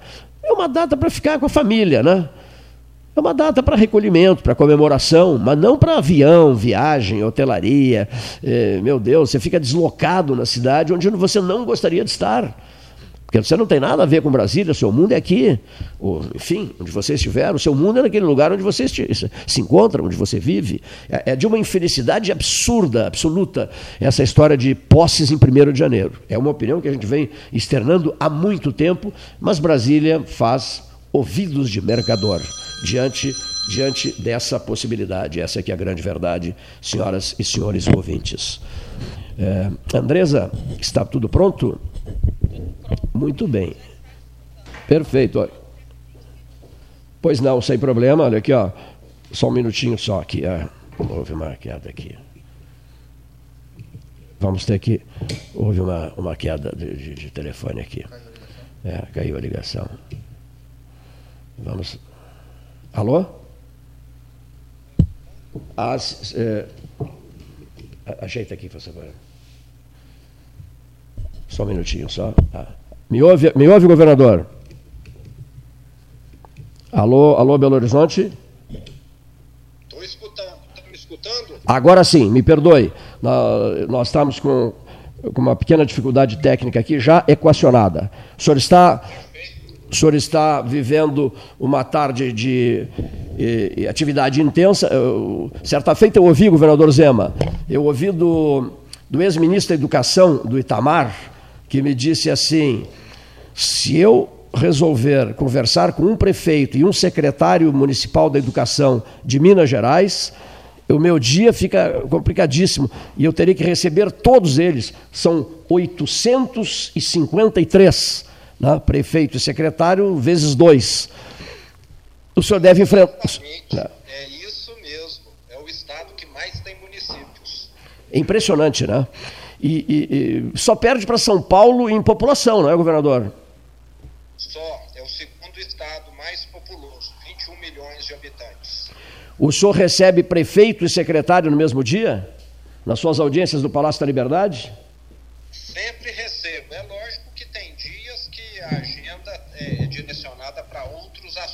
Sim. mas eu recebo com regular, regularidade, sim. Outro dia, eh, conversava muito, eu com o, com o doutor eh, Hugo Napoleão, ex-governador do Piauí, ex-ministro da Educação, que ele admira muito. Né? Conversamos muito. Depois, ontem, com o ex-governador gaúcho Jair Soares, que também, lhe, que também lhe admira muito, elogia muito o senhor. O senhor é um homem formado em, pela, pela, Fundação Getúlio Vargas. Né? É, no Rio, no Rio de São Paulo, no Rio de São Paulo, no Rio em São Paulo. Em São Paulo, fiz lá administração de empresas e ficou depois 26 anos comandando o grupo que foi criado pelo seu avô eh, Domingos Zema. Exatamente, fiquei à frente da empresa, eram quatro lojas e nós fomos para mais de 400. Eu abri loja nesse estado de Minas todo. Igual tem a Lojas Colombo aí, Sim. conheço o seu Adelino Colombo. Sim. Nós temos aqui em Minas a empresa nossa que tem uma certa semelhança. Vocês têm 800, mais de 800 estabelecimentos em 10, em 10 estados da federação? Não. Nós já vendemos, nós tínhamos uma distribuidora de petróleo que tinha postos. Sim. Essa empresa foi vendida há um ano e meio atrás. Sim. Hoje, o nosso foco são as lojas de eletrodoméstico, como a Colombo aí, e nós temos também nove concessionárias de veículos e motos. Todas, toda Minas Gerais tem a marca Zema, então, né? Tem a marca do seu avô também. Exceto a região metropolitana. Sim. Nós não atuamos na região metropolitana. Um, um ponto importante, governador. É, o senhor, eh, que se consagrou no, processo eleitoral, obtendo uma, uma, vitória extraordinária no segundo turno, na eleição mineira para governador em 2018, o senhor homem que saiu da iniciativa privada foi desafiado a fazer política, governador Zema? Ou foi a sua decisão? Não, chegou a hora de pensar um pouco eh, em Minas Gerais? Leiton, eu sempre atuei no setor privado, Sim. nunca imaginei em atuar no setor público. Nunca imaginou, é? Nunca, é nunca é, sequer me envolvi com eleição de apoiar um candidato. Eu sempre fui distante de política, mas há três anos atrás eu saí da presidência da empresa. A empresa é profissionalizada, não depende de mim, eu continuo acionista como sempre fui e recebi o convite do Partido Novo. E foi o convite do Partido Novo que me fez enxergar que se nós que temos boa vontade, temos ética e uma certa competência, não atuarmos em prol do Brasil, as pessoas que muitas vezes não têm é que vão estar atuando e fazer o que fizeram aí em 2015, 2016, que nós tivemos a pior recessão da história, lembrando que o mundo estava crescendo. A recessão no Brasil aconteceu porque ela foi fabricada pela nossa classe política, que conseguiu fazer com que o Brasil regredisse em dois anos o que em lugar nenhum do mundo aconteceu. O mundo andando para frente e o Brasil dando marcha ré. E eu vi que no Partido Novo eu estaria confortável, porque é um partido que não usa recurso público. Eu nunca concordei com essa questão da classe política gastar milhões em campanha e as pessoas passarem fome. E vi que valeria a pena eu avaliar essa minha entrada na política.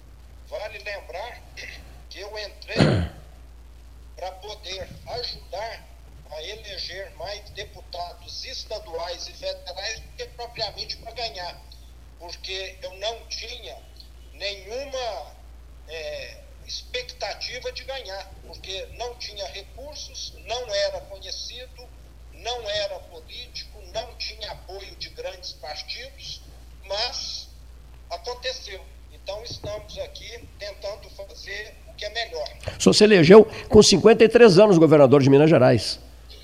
Isso, 53 anos, exatamente.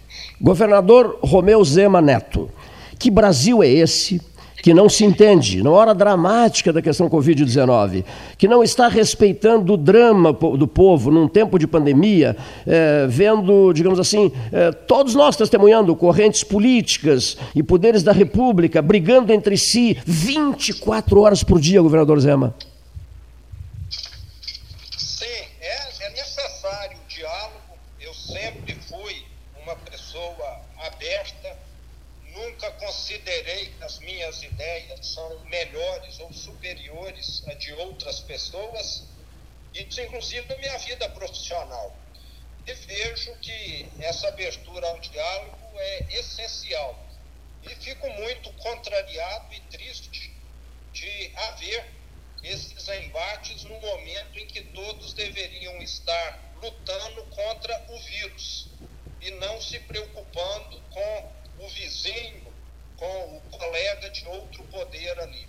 Infelizmente, é, o Brasil sempre foi muito pródigo em polemizar, em, tanto é que sempre me questionam, né? Eu falo, ó, eu não dou conta de resolver os problemas de Minas. Hum. Eu não quero entrar em problema de outros estados e nem do governo federal. Então, se cada um focasse naquilo que lhe diz respeito, seria muito melhor. O, o senhor acompanha, evidentemente, esses episódios ligados à compra irregular de respiradores. a imprensa tem noticiado isso, uma barbaridade. Também não quero focar caso A caso B, estado A estado B, mas isso o deixa aí no Palácio da Liberdade profundamente incomodado, estou certo não? Porque eu acompanho muito as suas manifestações. Eu acho que só fica indignado, mas é preciso ter um certo cuidado para externar essa indignação, né? Sim. O dinheiro público no Brasil, Cleito, nunca foi muito respeitado. É, algumas pessoas, principalmente os poderosos, aqueles que sempre se acostumaram a fazer a má política, sempre fizeram ações tendenciosas para beneficiar determinados grupos ou amigos ou correligionários, coisa do tipo, e acaba tendo é, esses escândalos eventualmente. Agora, o que causa mais indignação é isso ocorrer no momento em que as pessoas estão morrendo, inclusive por falta de assistência médica. É como se você tivesse é, se aproveitando da desgraça alheia em proveito próprio. Isso é totalmente é, contrário, acho que é qualquer ética, mas é, essas pessoas não vão ter muito tempo na política. Eu vejo que a população hoje está mais amadurecida, tem acesso aos meios digital e com certeza vão saber escolher melhor nas próximas eleições. O meio digital veio para poder. É lógico que existem as fake news, muita desinformação, Sim. mas hoje as pessoas têm muito mais acesso ao que está se passando do que tinham no passado. Antes, a pessoa precisava ler um jornal, hoje está tudo disponível sem custo. Eu acredito que a democracia tem é, esse, essa curva de aprendizado. O, o brasileiro está aprendendo. Eh, na, na, ânsia por dinheiro, por dinheiro fácil, é, esquecem-se essas pessoas, no caso, esquecem-se que estão é, preparando é, jornadas meteóricas na política, não é, governador? Sim. Eu digo, hum. Cleiton, que o setor público só deveria receber pessoas que queiram é, de certa maneira, Aí no Brasil afora, tantas ONGs que recebem voluntários, e me parece que muitas vezes o setor público recebe o contrário, recebe Sim. mercenários, pessoas que querem é, exaurir os, os recursos, que já não são muitos, para que ele ou alguém de sua proximidade se enriqueça. E isso é muito triste. Nós precisamos mudar essa conotação que sempre existiu no Brasil de que setor público é um lugar para se obter recursos. Setor público é um lugar para se prestar serviços à população. Isso é importantíssimo mudar essa conotação. Vejo que estamos longe do, dos países desenvolvidos se a gente pegar ali os países da Escandinávia, aonde presidente, o deputado, vai todo mundo trabalhar de metrô, de ônibus, mas temos de caminhar nesse sentido. O Estado existe para servir o povo.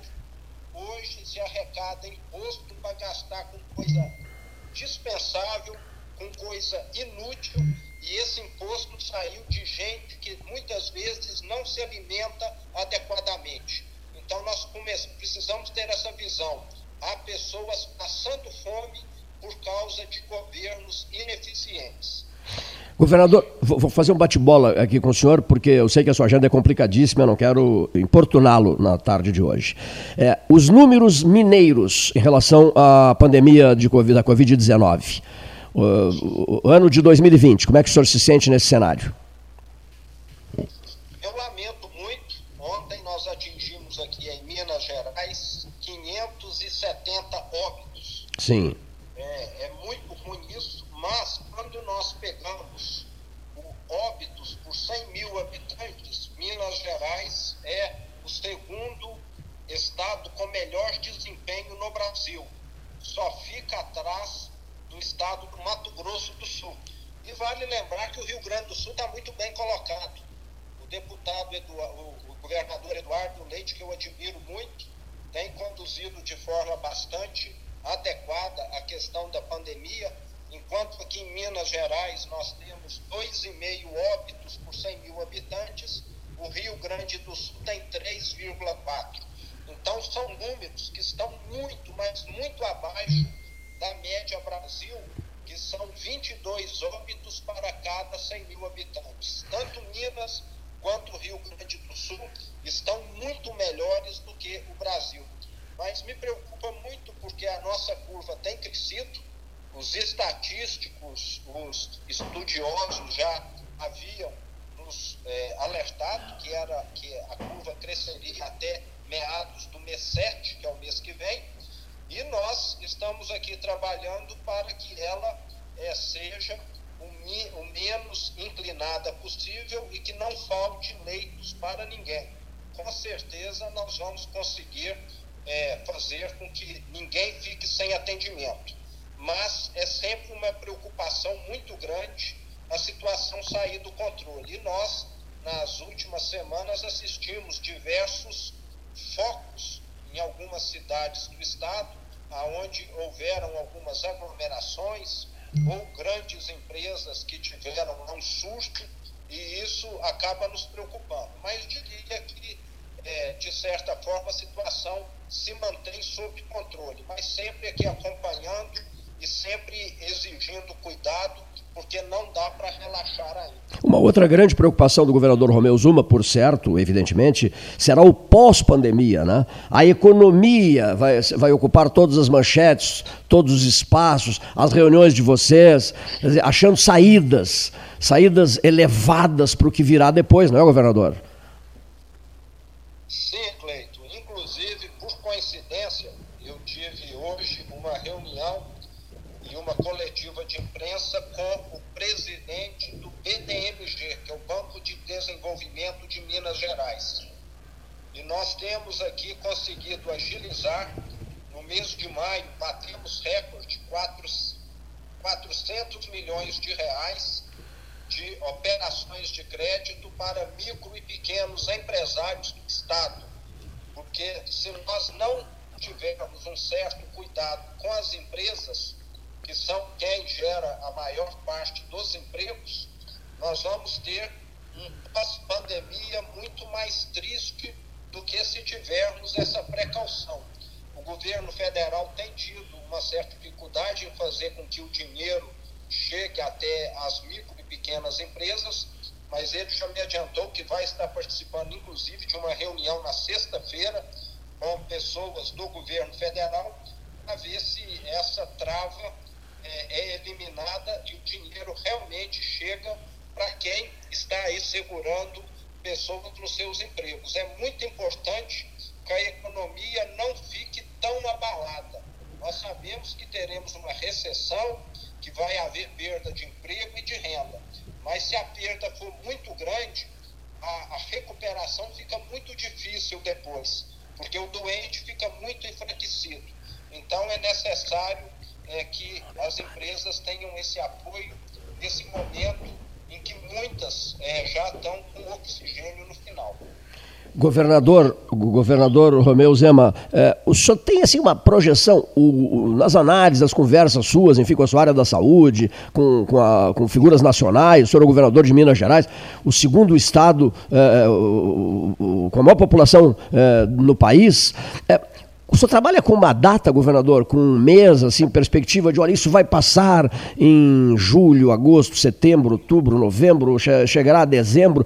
É, qual é a sua avaliação, com a sua experiência toda como homem que brilhou intensamente na atividade privada e agora governa o estado de Minas Gerais com uma, com uma eleição extraordinariamente vencida em segundo turno?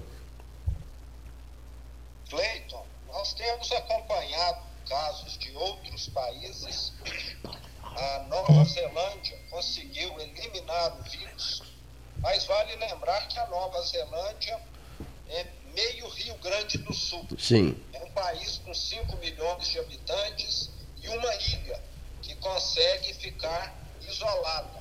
Rio Grande do Sul faz fronteira aí com o Uruguai, com Santa Catarina, Argentina, é. E não consegue ficar isolado, e Minas Gerais menos ainda. Nós estamos aqui no meio de cinco estados. Na minha visão, nós vamos conviver com esse vírus pelo menos até o final do ano, mas como nós já observamos, a curva do Rio de Janeiro nos últimos dias cedeu bastante. Foi um dos primeiros estados a ter casos confirmados e óbitos. E eu espero que a curva aqui em Minas, no Rio Grande do Sul, que estão em estágios de certa maneira semelhantes, comecem a declinar a partir do mês que vem. E a partir do momento que a curva começa a declinar, dá para você pensar na volta às aulas, dá para você pensar em reativar várias atividades econômicas que ainda não foram, mas sempre tomando as medidas de segurança, o distanciamento, o uso de máscara, o uso de álcool gel, isso não vai terminar a, a não ser quando uma vacina for descoberta. Então, até o final do ano, nós com toda certeza teremos de ter essa nova, esse novo normal. E com, a, e com a eleição praticamente garantida, garantida já a eleição para esse ano, né, governador? Final não se sabe a data ainda, mas entre novembro e dezembro.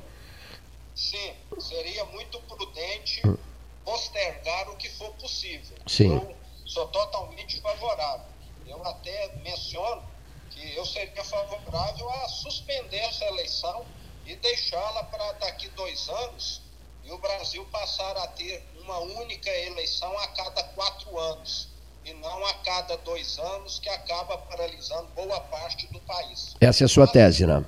Mas isso é para o Congresso Sim. avaliar e não para mim. Governador, recebi uma visita um dia desses, ficamos bebendo um chá verde aqui, sul-africano, e ele não parava de falar no senhor. Uh, lhe admira muito. Chama-se Marcel von Hatten, é um gaúcho, deputado federal. Conheço muito o Marcel, foi o deputado federal mais votado do Rio Grande do Sul, do Partido Novo também, e você deve ter percebido uma pessoa brilhante. Sim fala com uma desenvoltura, que tem um conhecimento das leis do setor público que poucos têm. E, e que é muito jovem. O Marcel deve ter, está com 30 e poucos anos de idade. Então ele tem um grande futuro pela frente, da mesma maneira que o governador Eduardo Leite, também que é o governador mais novo do Brasil. Então o Rio Grande do Sul está com uma excelente safra de políticos. Vai ter aí algumas décadas com grandes nomes que vão poder somar no Estado. Governador, uh, governador Zema, uh, algum político mineiro inspirou o senhor? Cleiton, infelizmente no Brasil, hum. a, a, maior parte dos políticos é, parece que ficaram mais como exemplo positivos. Sim. Mas eu admiro muito o ex-governador do Espírito Santo, Paulo Stunk, lembrando que o Espírito Santo é o estado que mais é, tem hoje, é, como que eu diria, é, é, o mais capitalizado, é o que mais Sim. consegue investir, é o que está mais sólido em termos financeiros. Mas eu sempre admirei muito aqui em Minas Gerais o ex-presidente e ex-governador Juscelino Kubitschek, que fez coisas que poucos governadores e pouquíssimos presidentes fizeram.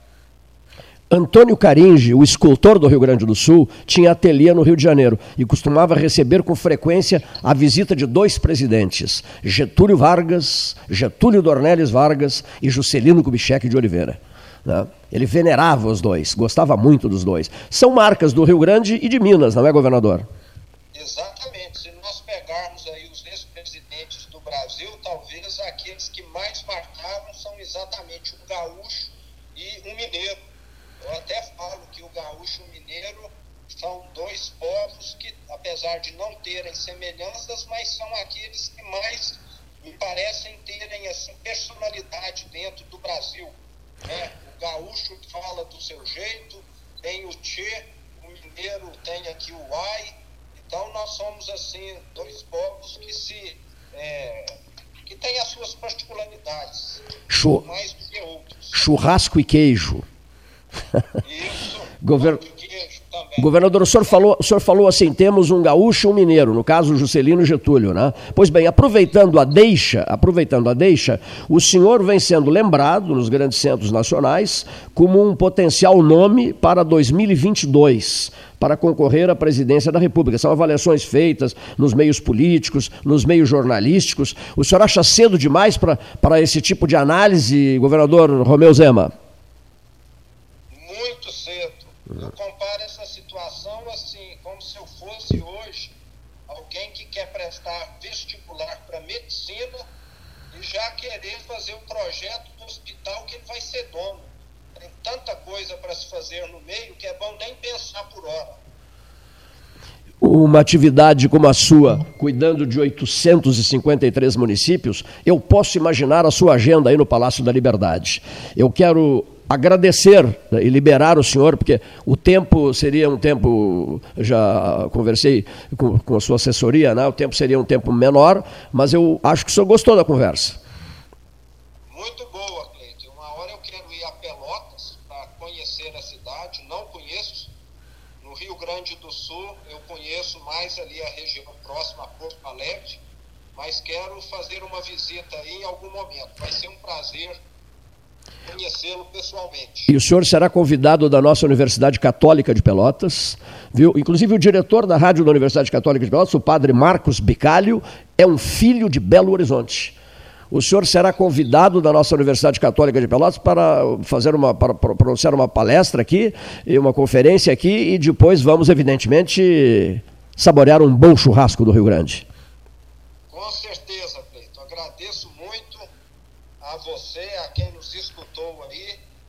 Se alguém quiser saber mais, nos acompanhe aí pelas redes sociais. Eu estou presente aí, sempre postando alguma coisa que Minas tem conseguido melhorar. E foi um prazer. Boa tarde. Boa tarde, governador. Governador Romeu Zema. Neto conversando com a equipe de debates do 13 Horas, diretamente de Belo Horizonte. Ele já tinha externado isso é, há uma família em São Paulo muito amiga dele e muito amiga minha, né? E, e ele já tinha externado o desejo de, de, visitar o Rio Grande do Sul e nessa visita ele viria a Pelotas. Por isso até é, me antecipei, tenho certeza que o reitor José Carlos Pereira Baquetini Júnior terá imenso prazer em receber o governador de Minas Gerais para falar uh, na Universidade Católica de Pelotas. O governador que se elegeu, eu, eu tinha dado aqui, eu não sei onde é que eu coloquei essa folha de papel, mas se eu não me engano, 73% né, dos votos uh, do eleitorado mineiro, ele que era, uh, na, na, cena política mineira, um ilustre desconhecido, né, era um empresário, não, não, não, figurava na cena política, o próprio declarou isso durante a entrevista, não é, Leonir Bade, e resolveu, bom, chegou a minha hora, agora vou, vou, vou fazer política. Né? Largou a empresa dele, né? a empresa dele, que é uma empresa que tem um faturamento anual de 3 bilhões de reais, né? ficou 26 anos no comando do grupo, grupo foi fundado pelo avô dele, ele é bisneto de Domingos Zema, avô não, bisavô, ele é bisneto de Domingos Zema, criador do Grupo Zema. O, o, o Romeu foi presidente do Conselho de Administração do Grupo Zema, uma das maiores redes de eletrodomésticos do Brasil, durante 26 anos. Largou a empresa para fazer um pouco de política, né? E é o governador das Minas Gerais, que concedeu uma entrevista especial aos ouvintes da Universidade Católica de Pelotas na tarde de hoje. Senhoras e senhores ouvintes, muitíssimo obrigado pela atenção dispensada a este 13 horas e uma boa tarde.